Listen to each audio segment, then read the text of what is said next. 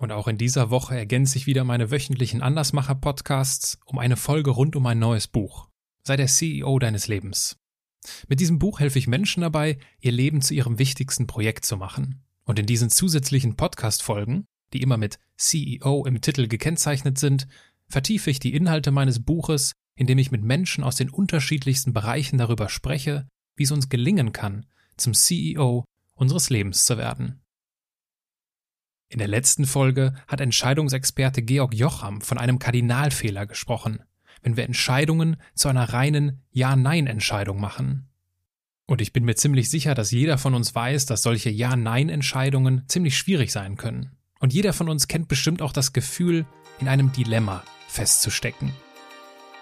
Deswegen freue ich mich, dir heute Professor Fritz B. Simon als Special Guest vorzustellen warum er als Psychiater auf die Idee kam, Organisationen zu erforschen und welche Erfahrungen er als führender Vertreter der systemischen Therapie in der Zusammenarbeit mit Paul Watzlawick sammeln durfte, wird er uns gleich erzählen.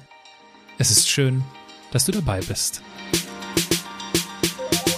Menschen, die in keine Schublade passen.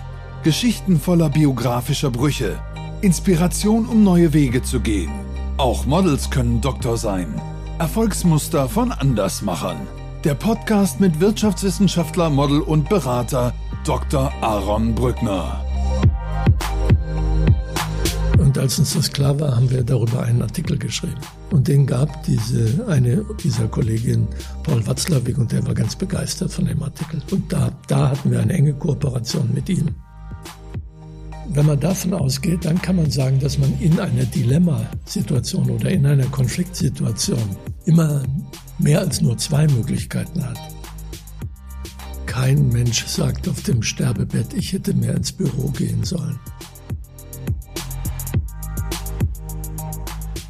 Ein kurzer redaktioneller Hinweis noch von mir. Manchmal gibt es Gesprächspartner in diesen CEO-Folgen, die auch gut in eine reine Andersmacher-Folge an einem Sonntag passen würden. Professor Simon ist einer dieser Kandidaten. Das Ergebnis ist ein Hybrid und ich möchte dir zur besseren Orientierung kurz erläutern, was jetzt im Folgenden auf dich zukommt. Im ersten Teil, in der ersten guten halben Stunde, sprechen wir über seinen Lebensweg. Wir erfahren, warum er Psychiater geworden ist und wie es so war, mit Paul Watzlawick zu arbeiten. Im zweiten Teil, so ab Minute 36 ungefähr, klären wir auf einem eher abstrakten, also einem sehr theoretischen Niveau, warum die Systemtheorie für ihn intellektuell befriedigend ist und was Niklas Luhmann eigentlich damit zu tun hat. Und im dritten Teil, so ungefähr ab Minute 54 oder 55, fangen wir dann auch endlich mal an, über das Tetralemma zu sprechen. Das Tetralemma ist nämlich das Tool, das uns beim Umgang mit Dilemmata hilft. Also, Mehr Theorie und Praxis geht kaum. Herr Professor Simon, herzlich willkommen in meinem Podcast. Willkommen hier bei mir zu Hause. Dankeschön, danke für die Gastfreundschaft. Angenommen, Sie sitzen abends an einer Hotelbar. Mhm. Was würden Sie trinken? Äh, Whisky. Hört man an meiner Stimme. Oder auch ein Gin Tonic. Ein Gin Tonic. Mit welchem Gin haben Sie dort da habe ich keinen speziellen, aber es gibt natürlich ein paar, paar ganz gute, ja. Trinken Sie den Monkey Gin? Monkey Gin ist ja. nicht schlecht, aber inzwischen ist der Markt ja so unübersichtlich geworden und die Preise sind ins Astronomische gestiegen und ich habe sie alle ausprobiert. Allerdings kann ich nicht behaupten, dass ich wirklich jetzt, wenn Sie mir einen Gin-Vorsätzen blind unterscheiden könnte, welcher welcher ist. Deswegen kann ich mich auch nicht äh, dazu aufringen, jetzt äh, das teuerste Tonic zu trinken. Den Tasting würden wir definitiv nicht veranstalten, aber angenommen, ich säße auch an dieser Hotelbar mhm. mit einem Gin Tonic, mhm. Monkeys, und wir würden zufällig ins Gespräch kommen. Worüber würden Sie sich am liebsten mit mir unterhalten? Keine Ahnung. Ich das ergibt sich. Ich habe äh, nicht die geringste Vorstellung, worüber ich mich mit Ihnen unterhalten könnte. Das heißt, da wir uns schon ein paar Minuten vor Beginn dieses Gesprächs unterhalten haben, habe ich jetzt ein paar Ideen und insofern könnte ich äh, meine Neugier wahrscheinlich nicht bezähmen, was Ihr Modeling angeht.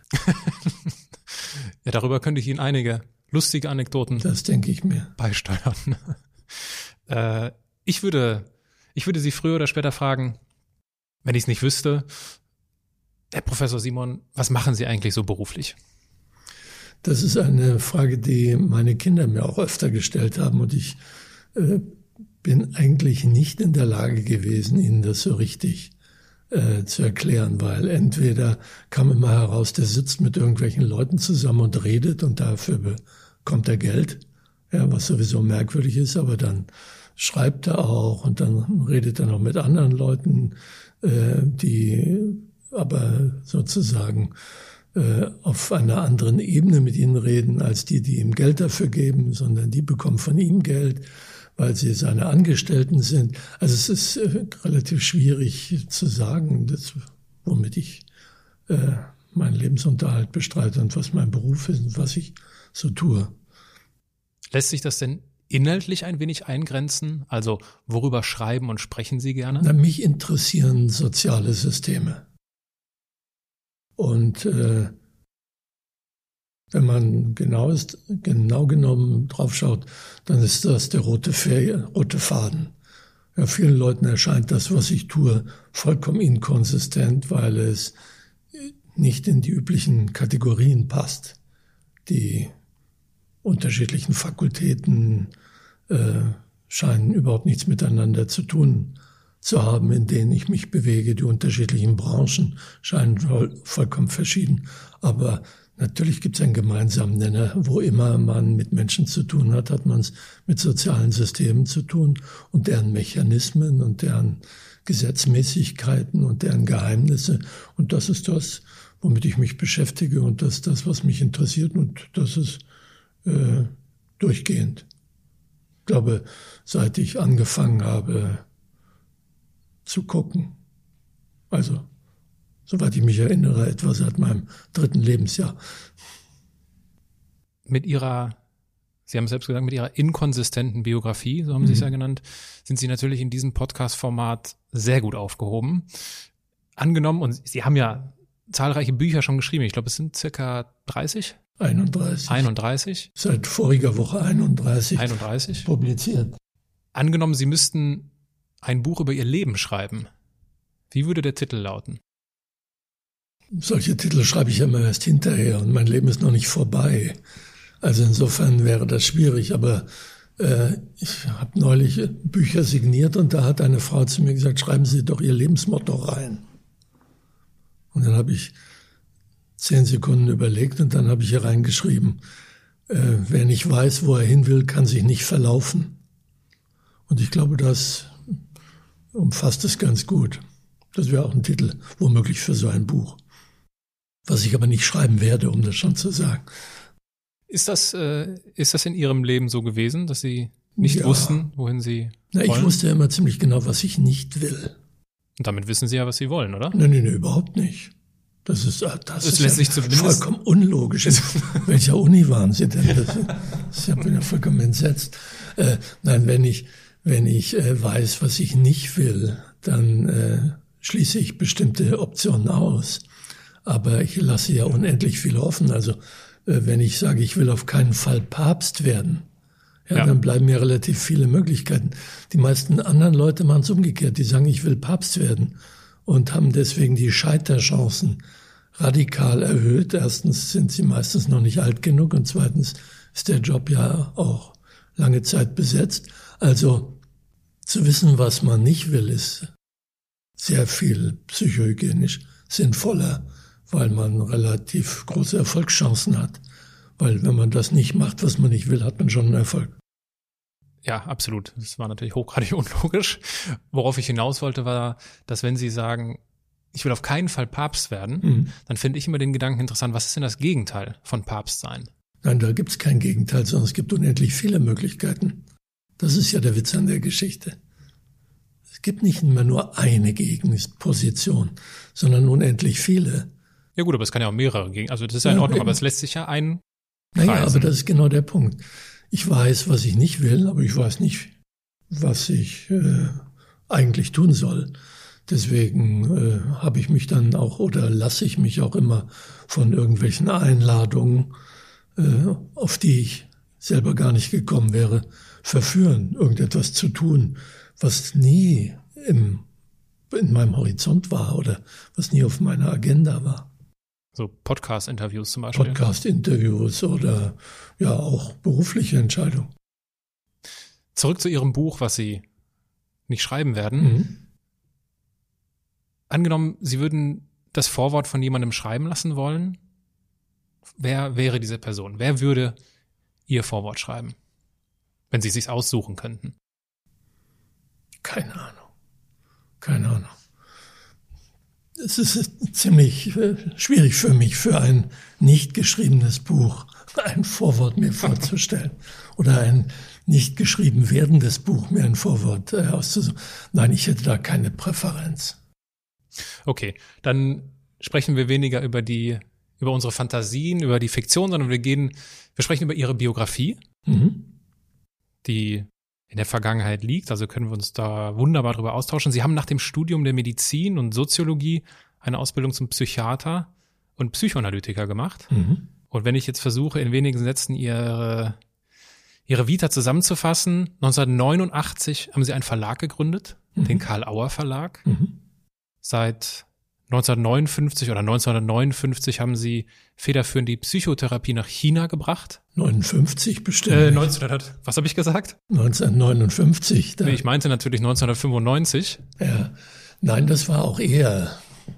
Äh, dieses China-Projekt hat schon 1988 angefangen. Auch das noch. Und äh, ich war zum ersten Mal in China 1978 als, glaube ich, Mitglied der ersten deutschen Touristengruppe. Aber dieses China-Projekt hat 1988 angefangen Okay. und äh, läuft immer noch. 1999 wurden Sie Gründungsprofessor und seitdem waren Sie auch Inhaber des Lehrstuhls für Führung und Organisation an der Wirtschaftswissenschaftlichen Fakultät der Universität Witten-Herdecke. Das halben Lehrstuhls ich- habe ich mir geteilt mit dem Kollegen Wimmer. 2001 haben Sie die Organisationsberatung Simon Weber and Friends gegründet. Ich habe vorher schon einige Institute gegründet gehabt, Psychotherapieinstitute, die Deutsch-Chinesische Akademie für Psychotherapie. Ich gründe ganz gern. Das merkt man ja. Ja, das, Äh, das stelle ich relativ schnell fest. Gab es denn in Ihrer Kindheit schon Anzeichen für dieses, für diese Gründungsleidenschaft? Ich erinnere mich nicht an besondere Leistungen im Sandkasten oder ähnliches, wo ich irgendwas aufgebaut hätte. Äh, nein, nein, Und in der Jugend? auch nicht. Ich habe da nichts Besonderes gemacht. Ich habe nur versucht zu überleben, sprich irgendwie durch die Schule zu kommen, ohne mich übermäßig anzustrengen oder äh, zu scheitern. Irgendwie so. Was ist Ihnen denn in der Schule am leichtesten gefallen? Das kann ich gar nicht sagen, aber ich habe irgendwie relativ schnell, glaube ich, kapiert, wie Schule funktioniert. Dass es äh, eigentlich zwei Ebenen gibt, die in der Schule wichtig sind, nämlich die Beziehung zu den Peers, den gleichen, das ist das, was man da lernt, und die Beziehung zu Hierarchen. Also meine These ist, dass das, was man in der Schule lernt, eigentlich äh, den Umgang oder die Eingliederung in Organisationen ist. Die Inhalte sind vollkommen egal, die äh, haben mich nicht wirklich interessiert, muss ich gestehen. Obwohl ich relativ gute Noten hatte. Aber das lag wahrscheinlich eher daran, dass ich verstanden habe, wie Lehrer funktionieren, nicht, dass ich wirklich den Stoff so gut beherrscht habe. Und wie sind Sie dann auf die Idee gekommen, Medizin und Soziologie zu studieren? Naja, ich, ich wollte Psychiater werden. Seit wann? Ich glaube, die Idee äh, hatte ich mit 14 oder so. Was war ausschlaggebend dafür? Können Sie sich daran noch erinnern? Äh, wahrscheinlich die Sorge, selber verrückt zu werden. Und dann ist ja besser, man geht auf die andere Seite und wird Experte. Absolut nachvollziehbar als 14-Jähriger, ja. Ja, äh, außerdem schenkte mir dann damals eine Cousine ein, ein Buch über äh, einen Psychiater, einen südamerikanischen, der in Europa war und dann nach Hause kam nach Südamerika und dann alle Leute in die Anstalt einwies und am Schluss waren alle drin und er draußen und dann hat das Ganze umgedreht. Also insofern Äh, dieser Aspekt, äh, den fand ich schon ganz spannend. Aber ich fand Psychologiestudium immer irgendwie ziemlich abtörnend. Nach allem, was ich da gehört hatte. Man lernt nur Statistik und ähnliches. Und äh, dass ich mich für Medizin entschieden habe und Soziologie, das war gewissermaßen der Versuch, das ein bisschen die Psyche zu umzingeln von beiden Seiten. Also heute würde ich systemtheoretisch sagen, ich habe versucht, die relevanten Umwelten von Psyche zu verstehen oder mich da schlau zu machen. Nämlich den Körper, den Organismus und die Gesellschaft auf der anderen Seite und was da zwischen irgendwo sich herausbildet, das äh, ist die Psyche. Und insofern, äh, ich hätte das damals wahrscheinlich nicht so erklärt. Jetzt aber im Rückblick würde ich sagen, das war eine ganz gute Intuition. Was haben denn Ihre Eltern von Ihrer Intuition gehalten damals? Bei meinem Abitur habe ich noch gesagt, ich werde Betriebswirt. Beim Abi musste man ja mal angeben, was man, wie noch Betriebswirtschaft, weil ich mir das so schön vorgestellt hatte, irgendwie viel Geld zu verdienen, Chauffeur, Gärtner, alles das, was man halt so mit Top-Jobs verbindet. Aber dann wurde mir auf einmal klar, wenn ich ein mittelmäßiger Betriebswirt bin, dann äh, werde ich mein Leben lang irgendwie Zahlenkolonnen addieren. War zumindest meine Idee. Ja. Außerdem wurde mir klar, dass Unternehmen eigentlich oder Organisationen in dieser Form, wenn man da drin steckt, was ziemlich langweiliges sind. Also zumindest war das meine Fantasie. Ich kannte sie ja gar nicht. Und diese Psychiater-Idee fand ich dann doch wieder spannender, so dass ich relativ äh, abrupt eigentlich diese Weiche nochmal umgestellt hat, weil ich wusste, ne, das will ich nicht. Alles, was ich mir dann von Betriebswirtschaft vorgestellt hatte, fand ich nicht mehr so attraktiv. Und bei Medizin war der große Vorteil, ich musste mich noch nicht entscheiden, weil Medizin eröffnet unendlich viele Möglichkeiten. Also ich kann Tote auseinanderschneiden, ich kann Historiker werden, ich kann äh, mich als Philosoph mit Gesundheits- und Heilsfragen beschäftigen. Also es war eine Möglichkeit, mir viele Optionen offen zu halten und trotzdem irgendwie äh, die gutbürgerlichen Ansprüche meiner Eltern zu beruhigen, um auf Ihre Frage zurückzugehen. Die waren ganz froh. Mein Vater, der selber in der Wirtschaft war, äh, fand die Idee, ich könnte irgendwie Chefarzt eines Kreiskrankenhauses sein. Ganz fantastisch. Ja, zumal er wahrscheinlich auch da hoffte, dass er dann irgendwie immer einen Arzt bei der Hand hat. Mit wem haben Sie denn diese Entscheidung oder diese, diese abrupte Kursänderung besprochen? Gab es da Geschwister oder gute Freunde? Ich habe einen Bruder, mit dem ich sowas aber nicht besprochen habe. Okay. Der war in der Hinsicht sicher kein Gesprächspartner und ich habe es mit niemandem besprochen. Nein, nein, das habe ich so für mich gemacht. Jetzt ist ein Werdegang und es eint uns alle ja wahrscheinlich immer geprägt von Höhen und Tiefen. Und wir haben ja gerade, oder zumindest hatte ich den Versuch unternommen, ihre Vita äh, mehr schlecht als recht zusammenzufassen. Und wenn wir auf, oder wenn Sie auf diese gesamte Vita am heutigen Tag zurückblicken, was war denn ein besonders tiefes Tal auf diesem Lebensweg? Auch so richtig tiefe Täler kann ich gar nicht benennen. Das gab natürlich irgendwo Enttäuschung oder Frustration, ja, als sie, äh, aber, aber dass ich sage, da bin ich durch ein tiefes Tal gegangen.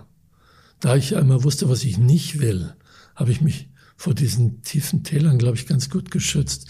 Wenn ich jetzt so spontan darüber nachdenke, dann äh, würde ich sagen, was ein tiefes Tal war, war, dass ich, äh, ich habe ein, in einer Anstalt gearbeitet, drei Jahre, großen psychiatrischen Anstalt. Und äh, da habe ich schon ganz originelle Sachen gemacht und war deswegen irgendwie in den in die in den Fokus der Aufmerksamkeit des psychiatrischen Ordinarius der nächsten Stadt geraten und der hatte mir eine Oberarztstelle versprochen. Eigentlich hatte ich vor, mit meiner Lebensgefährtin damals eine Südamerika-Reise zu machen. So ein halbes Jahr, ein Jahr. Dann hat er gesagt, na also entweder Sie kommen jetzt oder das wird nichts. mit dieser Oberarztstelle. Und dann habe ich mich gegen Südamerika entschieden und bin zu ihm gegangen. Und da der Vorgänger auf dieser Oberarztstelle, der eine Chefarztstelle irgendwo anders übernommen hatte, ein Vierteljahr Rückkehrrecht hatte, konnte ich die nicht gleich besetzen. Mhm. Und nach dem Vierteljahr kam er zurück. Oh. Das war eine Enttäuschung. Aber dann, das war aber gut damit, das war das Risiko, was ich eingegangen war, das war mir klar. Aber als dann die nächste Stelle frei wurde, äh, stellte sich heraus, dass dieser Chef sowohl mir als auch einem Freund von mir, einem anderen Mitarbeiter der Klinik, diese Stelle versprochen hat. Mhm. Und wie es dann so üblich ist, wurde ein Dritter von außen die, auf diese Stelle gesetzt. Das war, glaube ich, das war eigentlich der, der einzige Tiefpunkt in meinem in meiner beruflichen Karriere, der mir so in den Sinn kommt. Gab natürlich in meinem privaten Leben durchaus Tiefpunkte, aber über die werde ich Ihnen jetzt ja eh nichts erzählen. Aber beruflich war das der einzige. Ich habe dann da auch gekündigt. Also das mhm. war mir dann zu blöd, bin dann da weg und das war auch eine sehr gute Entscheidung, da wegzugehen, weil ich auf einmal gesehen habe, was es noch alles gibt und äh, all das, was ich danach gemacht habe, hätte ich nicht machen können, wenn ich äh, da geblieben wäre. Und was ist aus Südamerika geworden? Ich war nicht in Südamerika bisher in meinem Leben. Sie haben gerade schon davon gesprochen, dass Sie in der Klinik gearbeitet haben. Mhm. Gibt es dort, ich meine, ich bin mir sicher, dass es dort äh, intensive Erfahrungen mhm. gegeben hat. Gab es denn einen oder mehrere Patientenfälle, die Sie wirklich nachhaltig bewegt haben? Es gab Patientenfälle, aber was mich viel mehr bewegt hat als einzelne Patientenfälle, weil eigentlich kann ein jeder Patientenfall bewegen da. Ne? Das sind Einzelschicksale und man kann sich da auch nicht so ohne weiteres distanzieren. Aber was für mich viel beeindruckender und für meinen weiteren Lebensweg wahrscheinlich auch viel wichtiger war, dass die Organisation Klinik mich so beeindruckt hat, weil das können Sie sich äh, wahrscheinlich nicht vorstellen, wie das ist, ich habe mit 25 angefangen, in der Klinik, in dieser äh, psychiatrischen Klinik zu arbeiten und habe von einem Tag zum anderen äh, erlebt, dass ich mit einer mir unvorstellbaren Macht ausgestattet war. Also da kam Polizei, Patienten vorgefahren und äh, die wurden dann die tobten zwar rum oder so, und ich musste, hatte die Verantwortung, die zu beruhigen. Das habe ich natürlich überhaupt nicht gekonnt oder gewusst wie, aber ich war ja umzingelt von dicken Männern, älteren, viel älteren Männern, als ich es war, in weißen Kitteln oder weißen Anzügen, die natürlich genau wussten, dass man diesen Patienten ans Bett fesseln muss und jeden niederspritzen muss und, und, und. Also das äh, machten die auch und ich habe sie das auch machen lassen, aber ich habe die Verantwortung dafür getragen. Und äh, es war klar, nach einem Tag mussten diese Patienten, die da gegen ihren Willen eingeliefert wurden, einem Richter vorgestellt werden. Aber ich habe nicht ein einziges Mal erlebt, dass ein Richter dass die, den Vorschlag, den ich gemacht habe, äh, abgelehnt hätte. Mhm. Also das heißt, ich war auf einmal mit ich hatte die Idee, ich bin Arzt und auf einmal war ich aber sowas wie ein Gefängnisdirektor, nicht nur Wärter, Direktor. Ja, und Richter in einem sozusagen, weil ich das entscheiden konnte. Es war eine äh, für mich ziemlich unheimliche Macht, mit der ich da konfrontiert war. Und das äh, hat mich dazu geführt, dass mich Organisationen interessierten. Wie ticken die eigentlich? Was machen die eigentlich mit den Menschen, die da drin stecken? Ja wenn Sie aus der Psychiatrie diese Erkenntnis gewinnen, okay, ich möchte mich mit Organisationen beschäftigen, was haben denn oder gibt es etwas, was Psychiatrien und Unternehmen gemeinsam haben? Ja, die sind beides Organisationen und das, was Organisationen auszeichnet, haben sie gemeinsam. Nämlich, dass sie erstmal Mitarbeiter haben, die auf Rollen gesetzt werden oder Stellen besetzen, wo sie etwas tun, müssen, für die sie gar keine eigene Motivation brauchen. Vielleicht haben sie die, aber sie brauchen sie nicht, sie werden bezahlt dafür. Und die Macht, die sie da haben, hat auch nichts mit ihnen als Person oder ihren psychischen Fähigkeiten oder geistigen Fähigkeiten zu tun, sondern die sind durch die Rollen definiert und durch die hierarchischen Beziehungen zum Beispiel, die da sind. Ja, also insofern, die Inhalte sind vollkommen egal für Organisationen. Es geht nur um strukturelle Fragen bei Organisationen, wenn sie Organisationen verstehen wollen. Wenn wir nochmal einen Schritt zurückgehen und zur, zur Klinikzeit kommen ja. und äh, etwas salopp gefragt, wie verrückt muss man denn sein, um mit Verrückten zu arbeiten? Ja, das dachte ich ja auch. Das mag ja der Grund sein, warum ich in die Psychiatrie ging, weil ich dachte, dass, äh, also mein Bild von Psychiatern war natürlich vollkommen daneben. Wie war das denn? Wie sah mein das Bild aus? von Psychiatern war, das sind irgendwie äh, wie soll man sagen, gelassene, reife, abgeklärte, sehr tolerante Menschen, ja, denen nichts Menschliches fremd ist, ja, die auch selbst ein bisschen Sinn für Abweichung haben und kreativ sind und ähnliches, das wertschätzen können. Ja.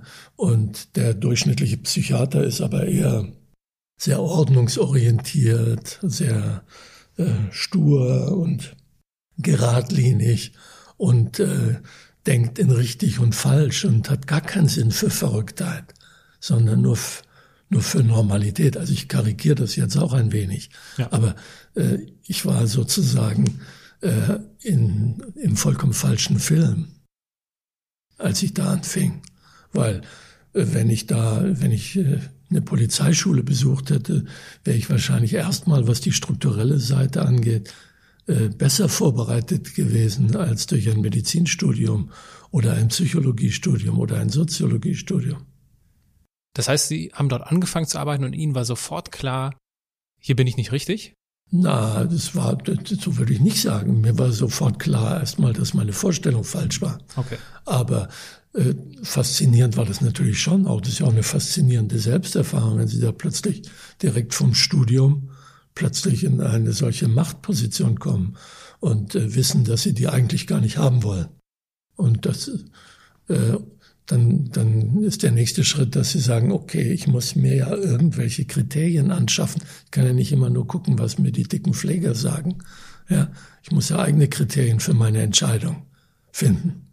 Also brauche ich, muss ich mich schlau machen. Ich brauche Kriterien für meine Entscheidung, sprich, ich brauche eine Theorie mit der ich das, was da mir und den Leuten um mich herum geschieht, äh, erklären kann. Und dann habe ich mich auf die Suche nach irgendwelchen äh, Theorien gemacht, die mir Handlungsanweisungen liefern können. Und das liefert die Medizin nicht, weil wenn was die, die Medizin beschäftigt sich nicht mit Machtstrukturen mhm. in Organisationen und der Frage, wie in Organisationen Entscheidungen getroffen werden, ob jemand Wochenendurlaub bekommt oder nicht.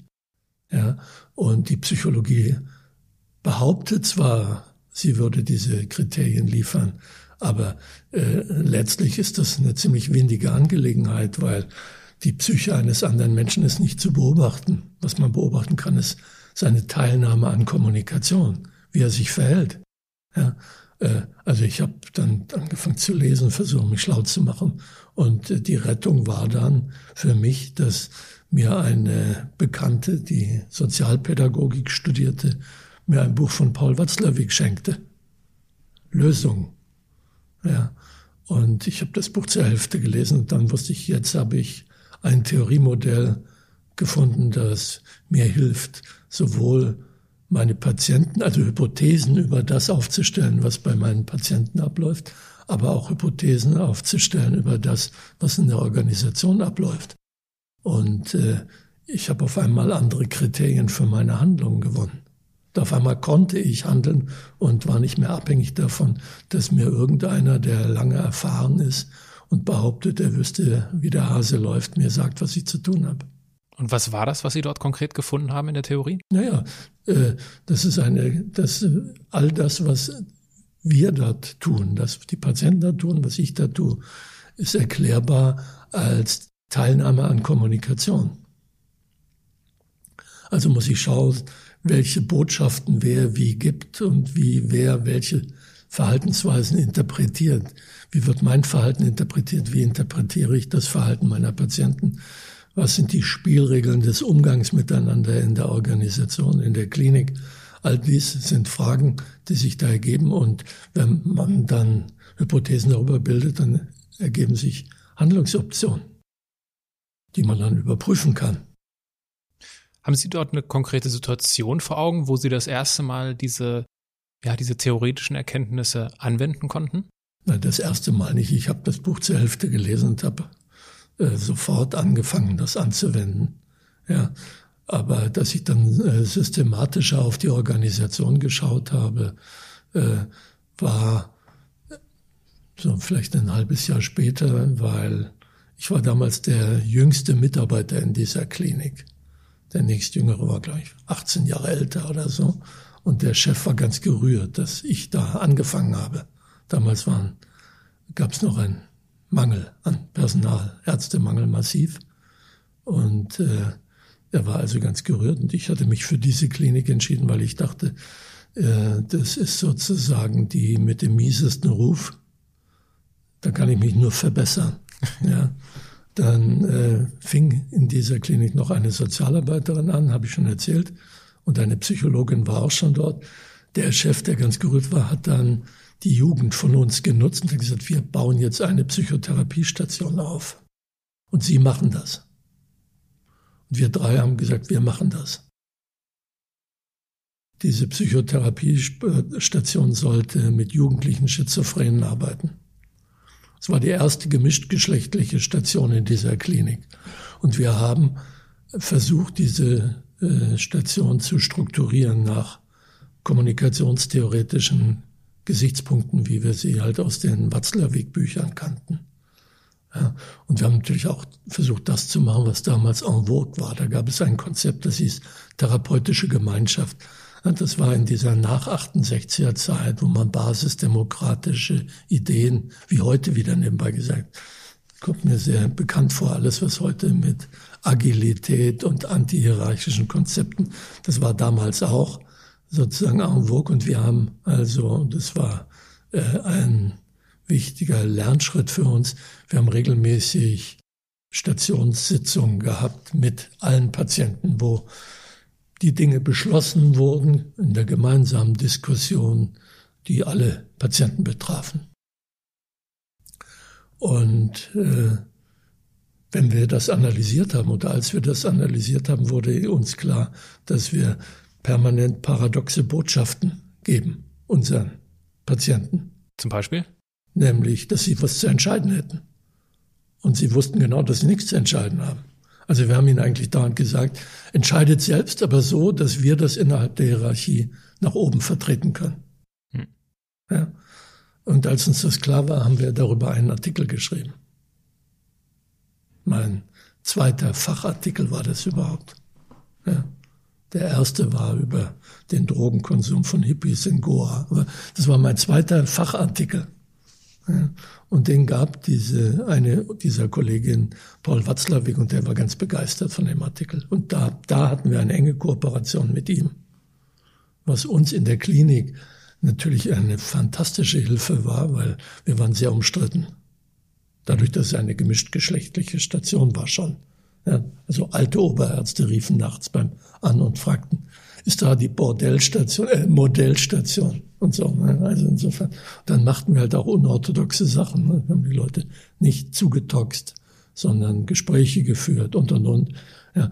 Aber dadurch, dass wir dann sozusagen diesen Außenkontakt hatten, der als Autorität anerkannt war, ja, waren wir mehr oder weniger unangreifbar von all denen, die diese Abteilung zusperren wollten. Wie war denn Paul Watzlawick als Mensch? Wie würden Sie ihn beschreiben? Das äh, ist auch schwer zu sagen. Ich habe ja später öfter mit ihm zusammengearbeitet. Wir haben regelmäßig in Palo Alto, er, Heinz von Förster und ich Seminare gemacht. Er war ein extrem zuverlässiger Mensch, der ein bisschen zwanghaft in dieser Zuverlässigkeit. Ja, der deswegen eher Kontakt, äh, Kontakte vermieden hat. Mhm. Ja, weil wenn er sich auf sie eingelassen hat, dann kam er da halt nicht mehr so ohne weiteres raus. Ich erinnere mich, dass er mir mal eine Patientin geschickt hat, die an ihn einen Brief geschrieben hatte und bei ihm behandelt werden wollte. Und er hat sie dann zu mich weitergeschickt und äh, mir den Brief, ich erinnere mich an den Brief, den an sie geschrieben hat, den hat sie mir gezeigt. Da stand dann, sehr geehrte Frau so und so, Ihren 28 Seiten langen Brief habe ich gelesen. Ja, also ich bin sicher, er hat ihn auch wirklich gelesen. Ja, also wenn er das macht, dann macht das richtig und deswegen gibt er eher die Botschaft, bleibt mir vom Hals. Aber wenn er sich eingelassen hat, dann war er ein sehr sympathischer, angenehmer, humorvoller Mensch. Das sieht man ja auch aus seinen Büchern. Und wie sind Sie wohl bei ihm in Erinnerung geblieben? Das weiß ich nicht, wie ich bei ihm in Erinnerung geblieben bin. Ich glaube, er fand mich ganz pfiffig und das ganz originell, was ich machte. Und äh, ja, in der Zusammenarbeit, da in unseren gemeinsamen Seminaren, war ich für ihn deswegen wichtig, weil ich halt nochmal eine andere Praxis hineingebracht habe, als er sie hatte. Er, er war ja irgendwo in freier Praxis und hat auch nicht unbedingt jetzt mit psychiatrischen Patienten zu tun gehabt, sondern eher mit so wie halt amerikanische Privatpatienten sind. Ja. Und da habe ich einen Bereich dann abgedeckt, den er nicht abdecken wollte oder konnte. Sie hatten eben mal gesagt, dass Sie sich auf die Suche begeben haben nach einer mhm. Theorie ja. und die Sie ja gefunden haben in dem Buch von Paul Watzlawick. War das dann die Systemtheorie? Das war eine Form der Systemtheorie. Okay. Damals nannte man das noch nicht systemisch, was wir machten, sondern Kommunikation, äh, Kommunikationstherapie oder wie auch immer, aber letztlich ging es um System. Und äh, die meisten Therapeuten haben sich halt nur interpersonelle Systeme wie Paarbeziehungen oder Familien angeschaut.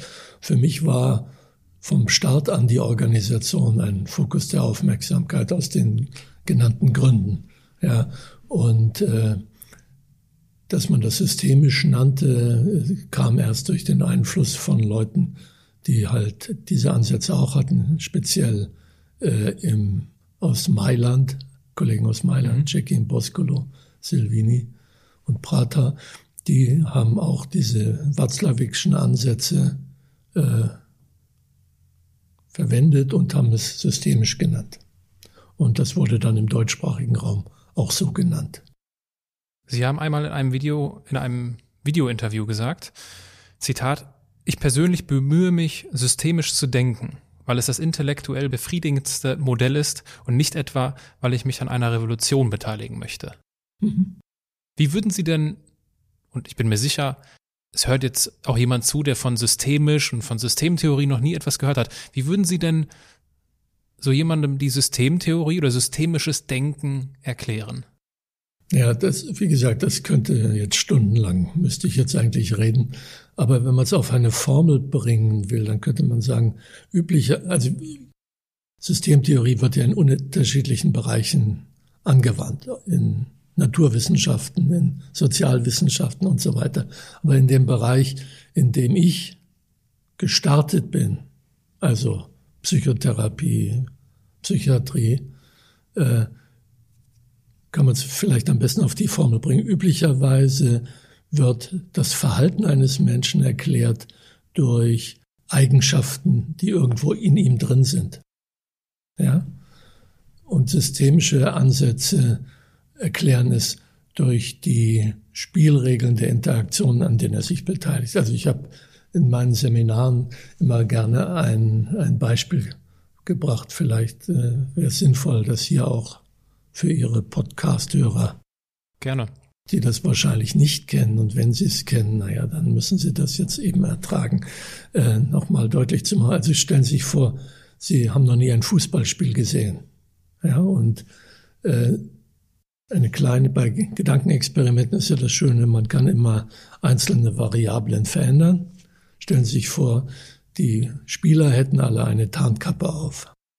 Und der Ball auch und sie sehen nur den Fußball, den äh, Schiedsrichter. Was sehen sie?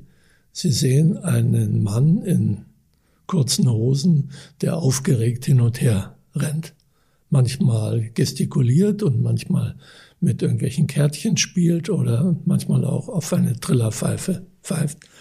Wenn Sie das Verhalten jetzt erklären wollen, was dieser Mann macht, dann überlegen Sie, was ist los mit ihm? Und Sie suchen gewissermaßen nach irgendwelchen Ursachen, die in ihm sind. Ja, wenn Sie biologisch orientiert sind, dann kommen Sie wahrscheinlich drauf, dass irgendwas mit seinem Hirnstoffwechsel nicht stimmt. Die Transmitter sind irgendwie durcheinander geraten.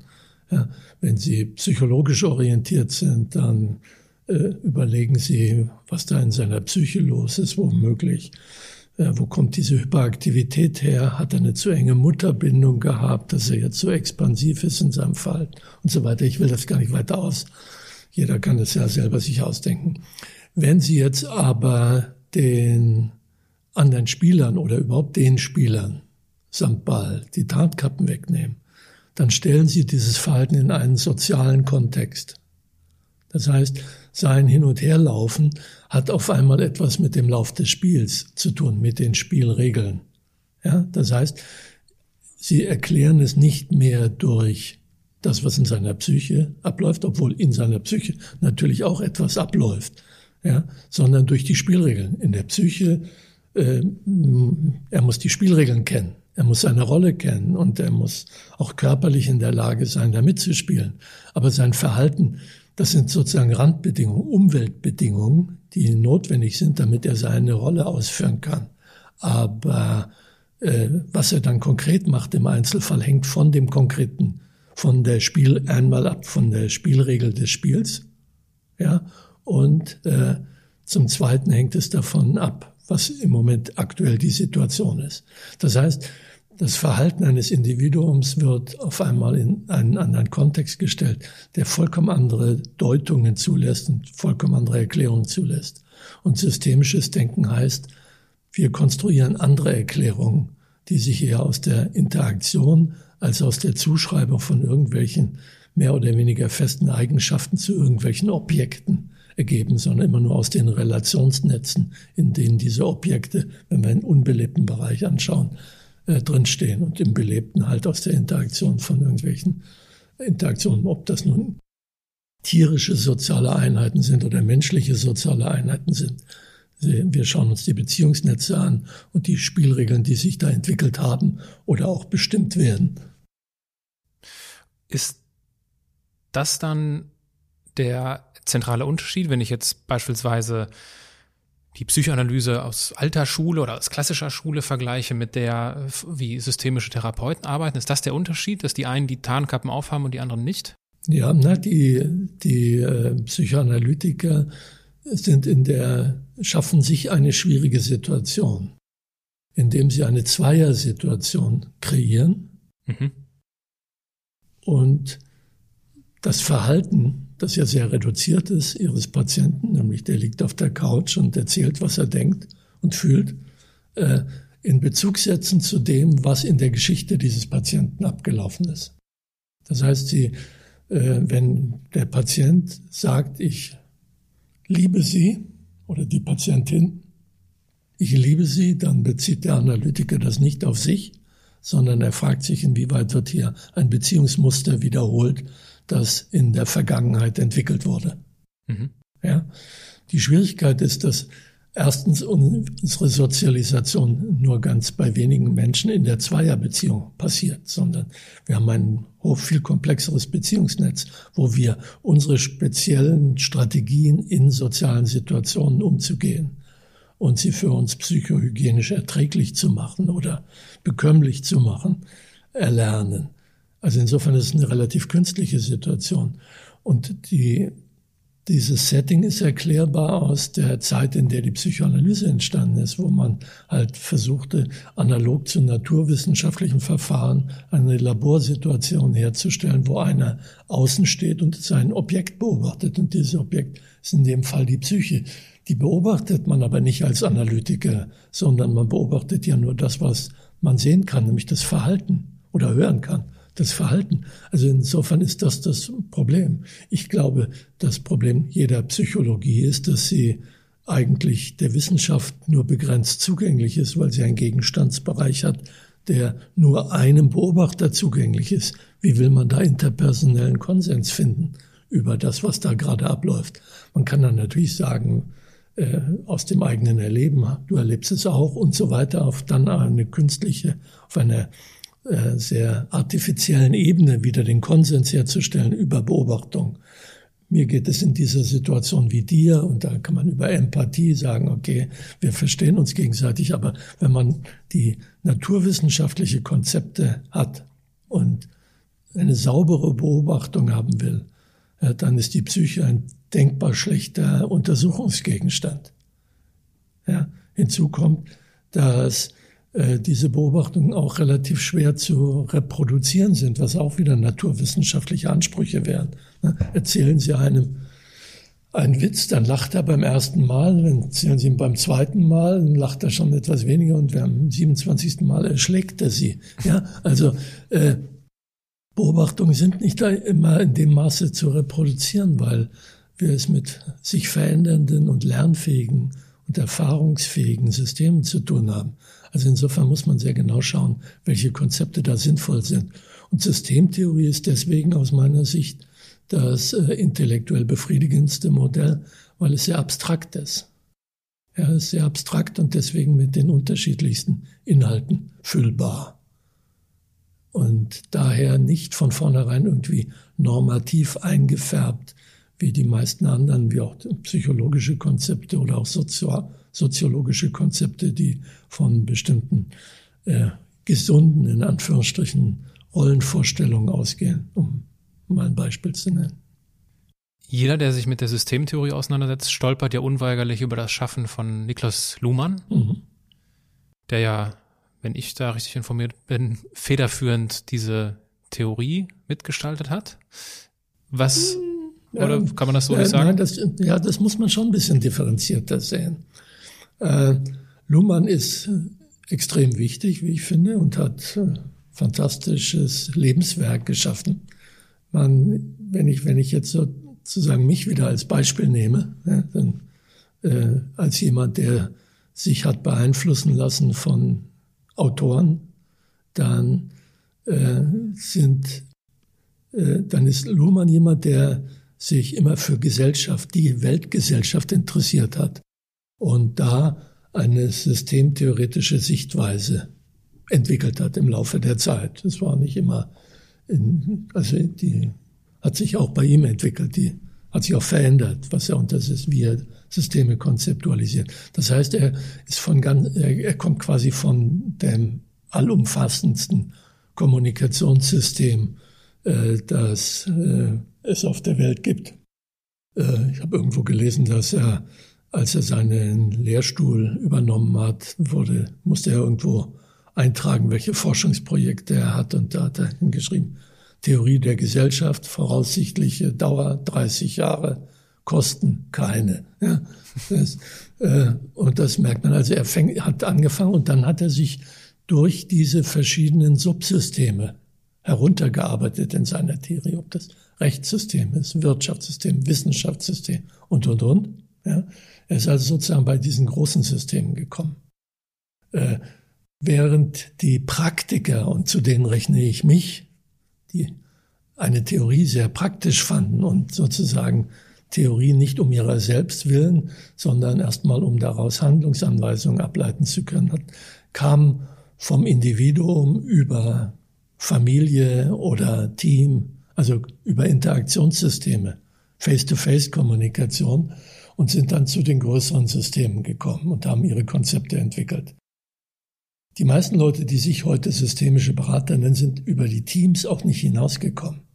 Also über direkt beobachtbare soziale Systeme, wo die Leute alle in einen Raum gesperrt werden können. Und ihre Konzepte sind dafür auch sehr hilfreich und sie arbeiten damit ja auch sehr erfolgreich. Aber schon für Organisationen haben sie kein Konzept. Ja? Und eigentlich haben sich aus meiner Sicht die Ansätze Luhmanns, der quasi von den großen Systemen umfassenden äh, gekommen ist und unsere, die der Praktiker, die sich hochgearbeitet haben, in der Organisation quasi äh, getroffen. Hilfreich war dabei, dass sowohl die Praktiker als auch Luhmann das Autopoiese-Konzept von Maturana, einem Biologen und Varela, zwei Biologen, muss man sagen, Hirnforscher, äh, entdeckt haben, dass quasi dann als Verbindungsglied beide Theorien zusammenfügte, sowohl Familien oder Paarbeziehungen oder Organisationen, als auch die Wirtschaft, als auch äh, das Rechtssystem und und und können als autopoietische Systeme verstanden werden. Und äh, da ist der Anschluss gewährleistet. Deswegen hat sich dann Luhmann für unsere Arbeit interessiert und wir uns für seine. Und irgendwann kam das bei den Organisationsberatern einer spezifischen, sprich der von Luhmann inspirierten Schule und unseren, äh, uns, unseren eher handwerklich orientierten Methoden als Therapeuten und Berater kam das dann zu einer relativ glücklichen Ehe. Können Sie dieses Konzept kurz umreißen? Ja, das autopoietische Systeme sind Systeme, die durch ihre internen Prozesse eine Innen-Außen-Unterscheidung schaffen. Also die Biologen sagen, der Organismus, Maturana, der das Konzept äh, entwickelt hat, federführend, erzählte die Geschichte so, dass er in einer Biologievorlesung äh, gefragt wurde, was ist denn Leben von seinen Studenten? Und äh, er konnte eigentlich keine Antwort geben, weil äh, Stoffwechsel ist das Leben oder sich fortpflanzen ist das Leben. Es gibt auch Lebewesen, die sich nicht fortpflanzen und, und, und. Und dann kam er zu dem, zu der Definition, ein äh, lebende Systeme sind Systeme, die durch ihre internen, durch das Netzwerk ihrer internen Prozesse sich als Einheit kreieren. Und eine Einheit heißt, das ist ein, ein Gebilde, das eine Innen-Außen-Unterscheidung darstellt. Man hat eine Haut und die Haut sorgt dafür, dass die internen Stoffwechselprozesse ablaufen können und die internen Stoffwechselprozesse sorgen dafür, dass die Haut erzeugt wird. Also da beißt sich die Katze gewissermaßen in den Schwanz. Das ist ein selbstbezügliches System. Das ist sozusagen das, was der Maturana ex exklusiv eigentlich für biologische Systeme genutzt wissen wollte, was dann aber sowohl die Therapeuten als auch die Lumanianer äh, übertragen haben auf soziale Systeme. Und auf soziale Systeme bezogen kann man sagen, soziale Systeme kreieren durch ihre internen Kommunikationsprozesse eine Innen-Außen-Unterscheidung. Das heißt, in der Kommunikation wird genau entschieden oder unterschieden, was von dem, was wir jetzt hier tun und sagen oder machen, gehört zur Organisation und was gehört nicht dazu. Also äh, es wird deutlich, wenn Sie irgendeine Konferenz haben. Ja, bevor alle da sind, schwätzen die Leute noch über das, was am Wochenende war und welche Tonic sie zum Gin Tonic verwenden und was auch immer.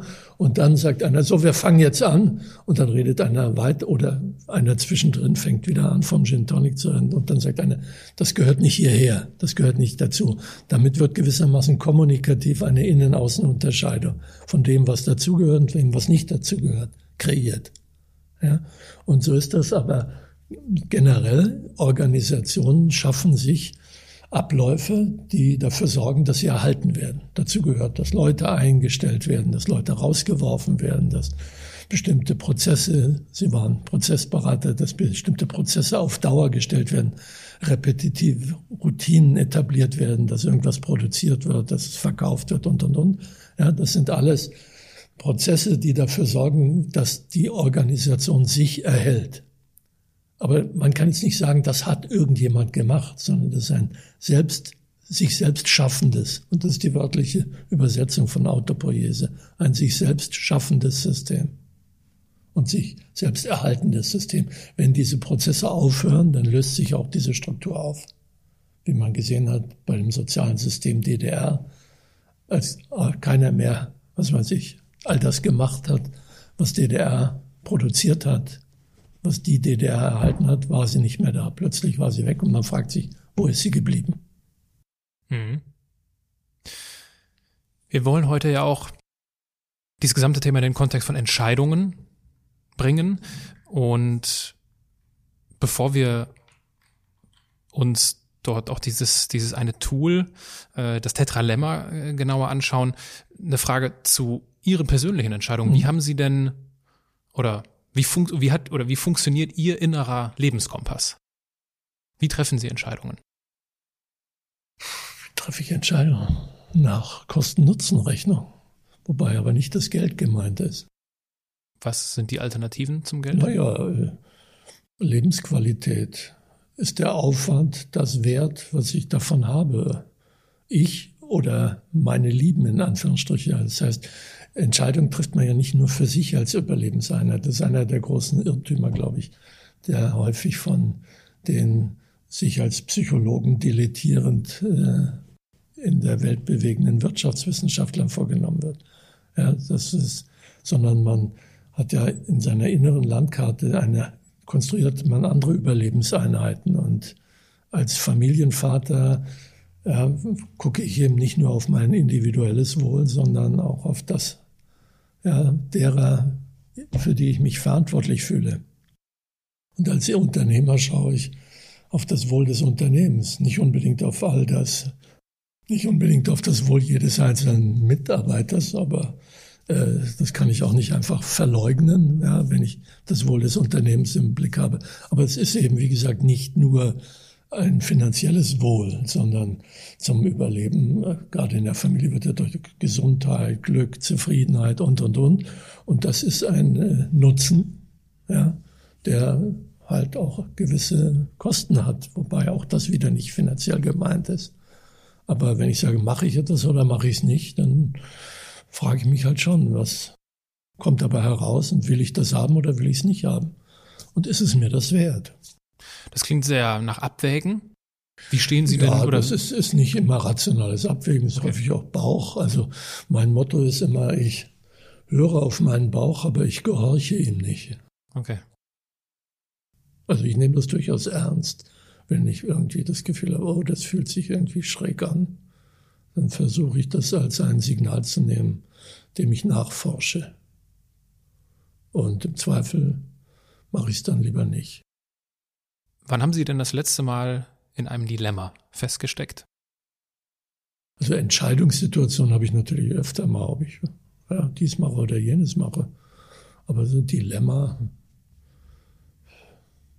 beschäftige mich mit diesen Dilemmata ja oder den damit verbundenen Möglichkeiten ja nun auch schon seit äh, circa 100 Jahren. Also, äh, dass ich richtig festgesteckt habe, kann ich nicht sagen. Jetzt fällt mir nichts ein. Ich meine, das, was Sie eben, auch wenn es eine Weile her ist, die, die Entscheidung mit äh, Südamerika versus ja, Klinik, das, das, war ja ein klassisches Dilemma, oder? Eins, ja, das war eins. Das war, ah ja, das war ein klassisches Dilemma, ja. Das heißt, äh, wenn man zwei Sachen beide haben will, ja, und dann muss man sich halt entscheiden. Das äh, habe ich ja jeden Morgen. Bleibe ich im Bett oder stehe ich auf? Ja, ist das ein, ist das ein Dilemma? Ach, ich weiß nicht. Der Dilemma-Begriff, ich, äh, mit dem Dilemma-Begriff arbeite ich nicht, sondern ich arbeite eher damit, dass vor jeder Entscheidung ein Konflikt ist. Okay. Ja, wenn ich sage, äh, es gibt immer zwei oder mehrere Möglichkeiten, dann muss ich mich halt entscheiden. Und solange ich mich noch nicht entschieden habe, äh, bin ich im Konflikt, mache ich es oder nicht. Okay. Ja? Letzte Mal, soll ich dieses Bild kaufen oder nicht? Das war für mich ein Frage. Ne? Habe ich mhm. halt ein paar Tage gebraucht. Jetzt hängt es da. Es gibt sicherlich im Leben der Zuhörer auch Situationen, wo wir, oder, oder gibt Situationen, wo, wo man das Gefühl haben kann, ich stecke jetzt in einem Dilemma fest. Ja, in einer schwierigen Entscheidungssituation, mhm, auch, ja. wie auch immer wir es nennen wollen. Und genau an dieser Stelle gibt es ja das sogenannte Tetralemma, was halt diese, die, äh, diese Dilemmasituation aufgreift. Können Sie den Zuhörern kurz erklären, was dieses, was hat es damit auf sich, dieses Tetralemma? Was, ja, warum gibt es das, das? Wie funktioniert das? das? Äh, dieses Tetralemma äh, haben wir erfunden in Heidelberg. Das Tetralemma ist erstmal ein Tool der Beobachtung von sozialen Systemen. Dazu erzähle ich am besten die Geschichte.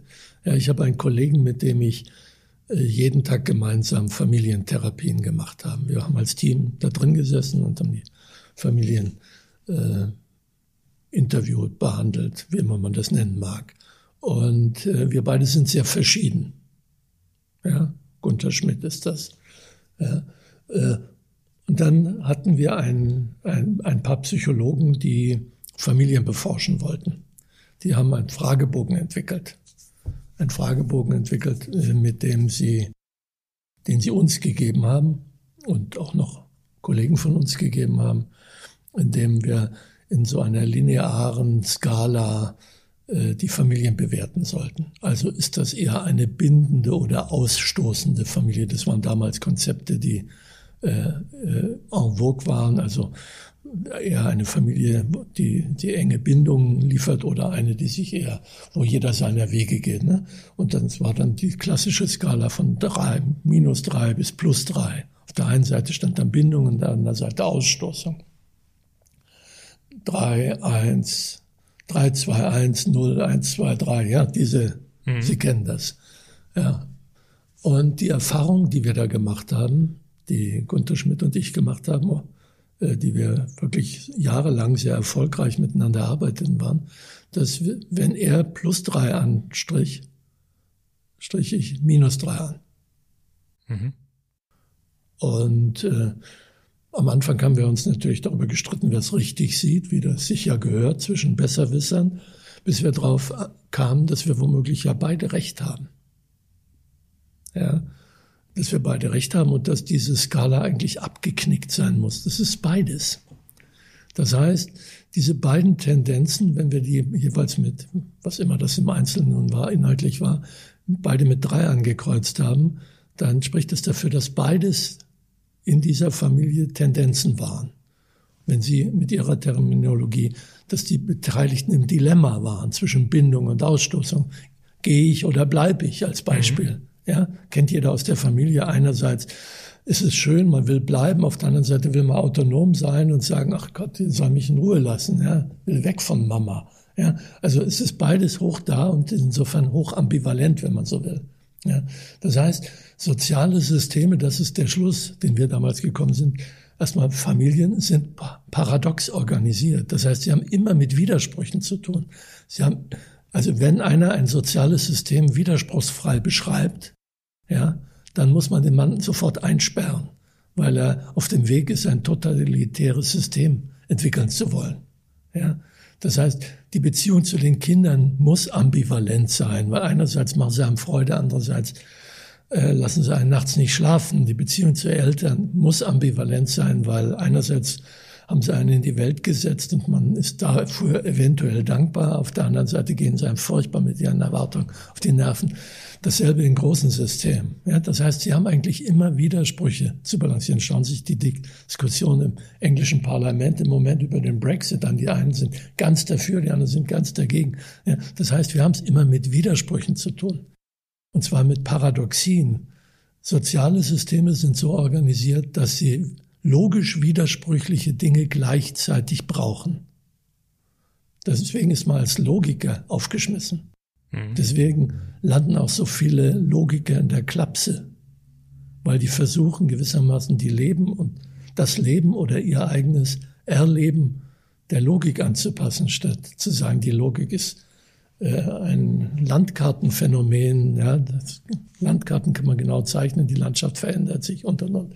Ja, also das heißt, wenn man davon ausgeht, dann kann man sagen, dass man in einer Dilemmasituation oder in einer Konfliktsituation immer mehr als nur zwei Möglichkeiten hat. Mhm. Man kann entweder die Option A wählen, entweder, oder die Option B, wenn B die Negation von A ist. Also Beispiel, will das nicht so abstrakt sagen.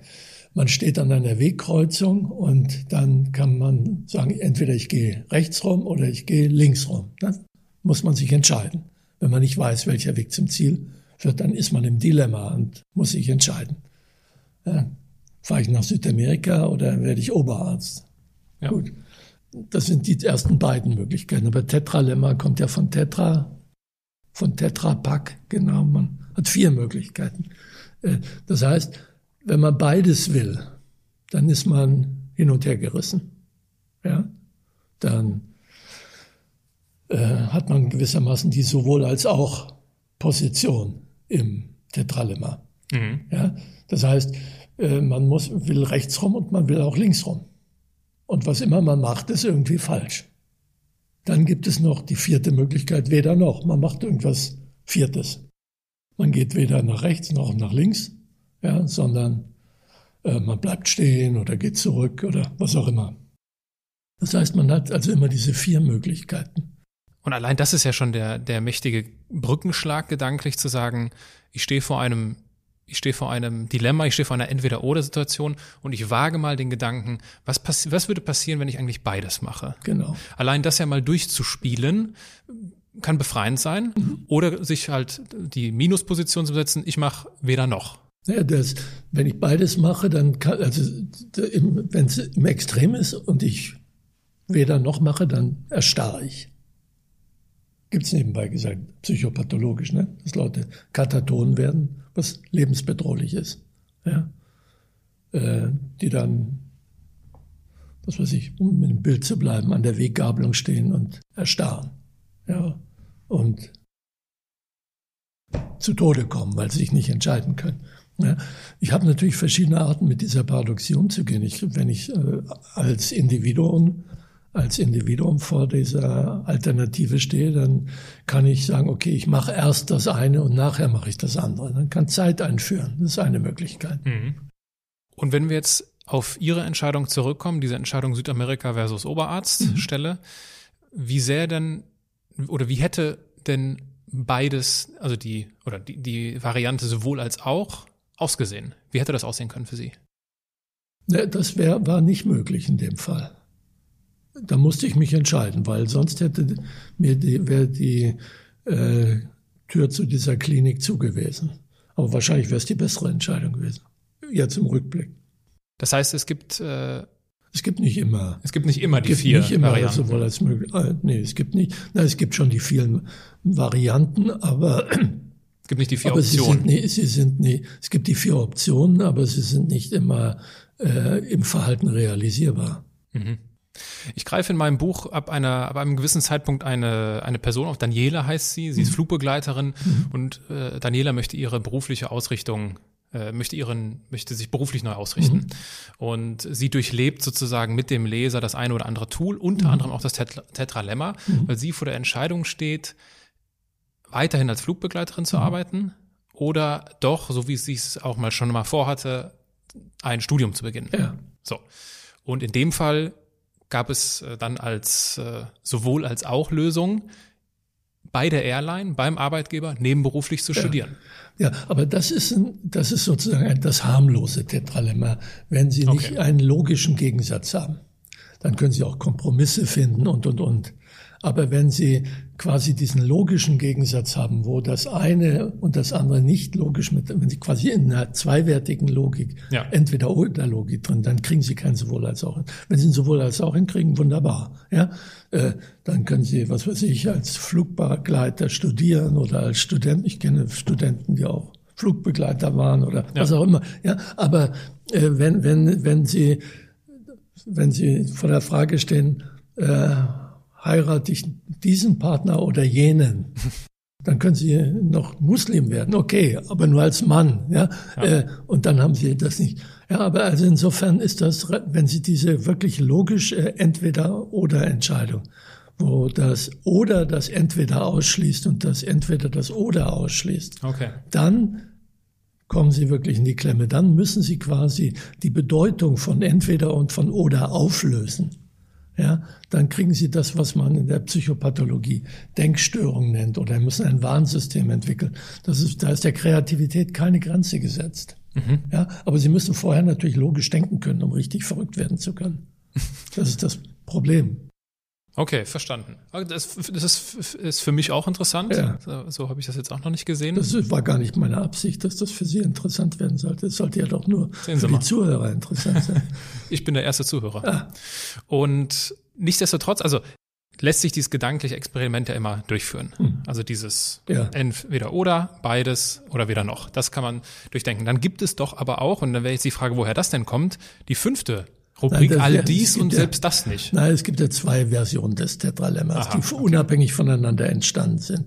Also wir haben das, diese Vierfelder Schema entwickelt in Heidelberg ja. und äh, dann gibt es den Kollegen Matthias Varga von Kibet, der hat das äh, die fünfte Position.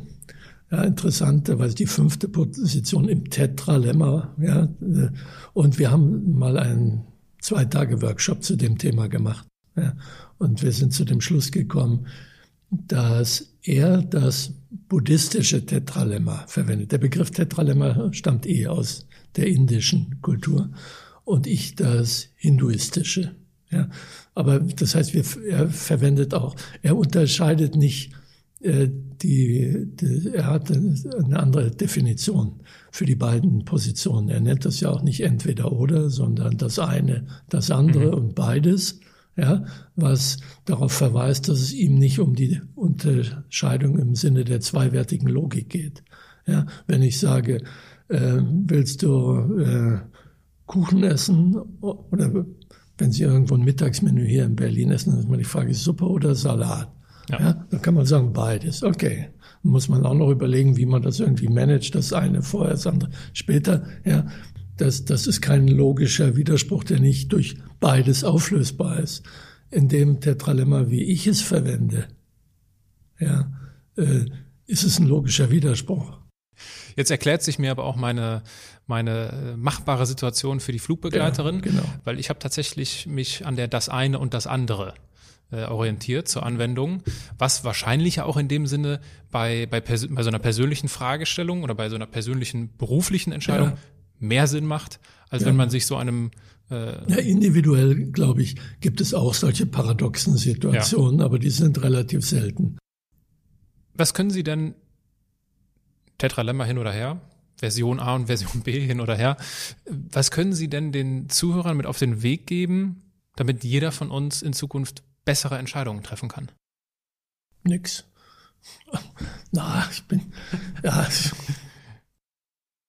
Nein, was soll ich denn mitgeben? Bessere Entscheidung, weil das merkt man ja meist auch immer erst hinterher, ob die Entscheidung richtig war. Also mein, mein Rat, den ich vorhin schon mal erwähnt habe, äh, hört auf euren äh, Bauch, also diese Gefühlsebene im Sinne von, hat das Ganze ein Geschmäckle oder es kommt mir das komisch vor oder so. Das würde ich sehr ernst nehmen, aber ich würde äh, es nicht dabei belassen und rein intuitiv handeln oder gefühlsmäßig handeln, sondern wenn ich Zeit habe, das, wenn ich keine Zeit habe, würde ich mich immer auf meinen Bauch verlassen.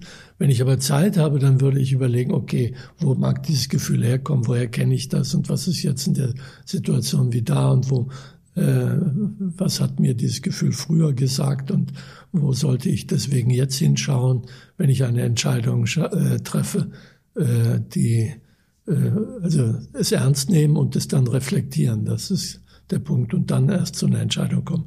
Diese Volksweisheiten oder Ratschläge, dass man über bestimmte Fragen eine Nacht schlafen soll und solche Dinge, die sind, glaube ich, schon ziemlich weise, weil Gefühle einerseits ja was Fantastisches sind, weil sie schnelles Handeln ermöglichen. Aber das ist auch das Problem, dass sie eben zu schnelles Handeln wahrscheinlich machen und äh, dann äh, nutzt man sie nicht als Ressource, sondern als Gefährdungspotenzial.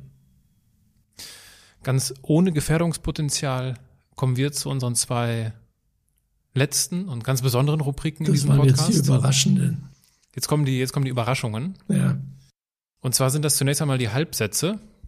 Ich beginne einen Satz und Sie beenden ihn spontan, ob kurz das oder lang, das ist Ihnen überlassen. Muss doch sonst immer Herr Schäuble machen im Fernsehen oder irgendjemand. In welchem Zusammenhang macht er das? Ja, was nun Herr so und so, so. im Fernsehen. Ja, es ist, äh, hier funktioniert es ein wenig anders. Mhm. Wenn ich nur noch eine Woche zu leben hätte. Wüsste ich das ja wahrscheinlich nicht. Dankbar bin ich besonders für wie ich im Moment meine Existenz gestalten kann. Was ich bis heute bereue, ist nicht verrücktere Dinge getan zu haben. Ganz in meinem Element bin ich, wenn ich in der Badewanne liege. Die letzte Rubrik sind die Assoziationen. Jetzt wird es noch kürzer. Ich werfe Ihnen einfach einen Begriff zu und Sie können wieder kurz oder lang reagieren. Ja, das zeigen Sie dann meinem Analytiker. Krankheit. Ist scheiße. Lieblingsbuch? Kann ich nicht sagen. Karriere. Äh, ist schön, wenn man es hat, muss aber nicht sein. Lebensglück. Darum geht's. Herr Professor Simon, das Buch heißt, sei der CEO deines Lebens. Mhm. Mit diesem Buch, ich hatte es ja eben auch im Vorgespräch schon etwas ausführlicher geschildert, möchte ich Menschen dabei helfen, ihr Leben zu ihrem wichtigsten Projekt zu machen. Mhm. Möchten Sie in diesem Zusammenhang unseren Zuhörern abschließend noch etwas auf den Weg geben? Ja, das ist, äh, glaube ich, äh, kein schlechtes äh, Vorhaben, was Sie da sich zum Ziel gesetzt haben. Ja, ich, äh, ich weiß nicht, ich, ich habe große Schwierigkeiten, jemandem irgendwas auf den Weg zu geben. Ich merke das, das schon. So, so, ein, so, ein, Beziehungsangebot, das ich nicht mag, dass ich ja. jetzt da irgendwo. Aber äh, ich habe irgendwo gelesen, diesen Satz, den wiederhole ich auch gerne und den kann ich auch Ihren Zuhörern gerne äh, sagen. Das ist zwar jetzt nicht, äh, nicht, nicht ein direkter Ratschlag, aber der ist impliziert. Und dieser Satz lautet, kein Mensch sagt auf dem Sterbebett, ich hätte mehr ins Büro gehen sollen. Wie wahr. Wie wahr. Und vor allem passend, ein schönes Schlusswort.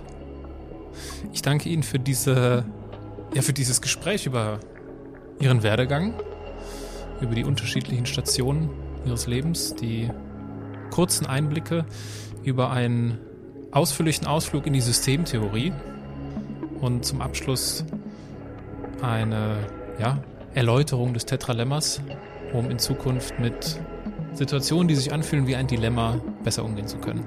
Vielen lieben Dank für Ihre Zeit. Gerne. Und wie in jeder CEO-Folge möchte ich dir abschließend die Frage des Tages, die Question of the Day stellen. Wir haben es ja eben gehört, also wenn wir nicht noch mehr ins Büro gehen sollten, weil es darauf auf dem Sterbebett einfach nicht ankommt, stellt sich natürlich die Frage, worauf es für dich ankommt im Leben. Was oder wovon solltest du mehr machen, damit du auf dem Sterbebett nichts bereust?